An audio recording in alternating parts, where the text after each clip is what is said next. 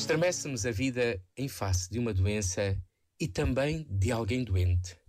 Expressão visível e tocável da fragilidade humana, a realidade do sofrimento está no centro da ação curadora de Jesus. No relato da cura de um leproso, Jesus ousa romper com todas as regras sanitárias e religiosas e, cheio de compaixão, estende a mão e toca-o.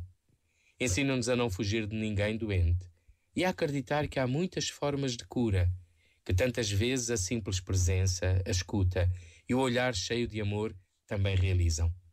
Diz o Papa Francisco na mensagem para o Dia Mundial do Doente que hoje se celebra.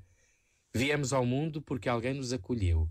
Somos feitos para o amor, somos chamados à comunhão e à fraternidade. Esta dimensão do nosso ser sustém-nos, sobretudo no tempo da doença e da fragilidade, e é a primeira terapia que todos, juntos, devemos adotar para curar as doenças da sociedade em que vivemos. Este momento está disponível em podcast no site e na app da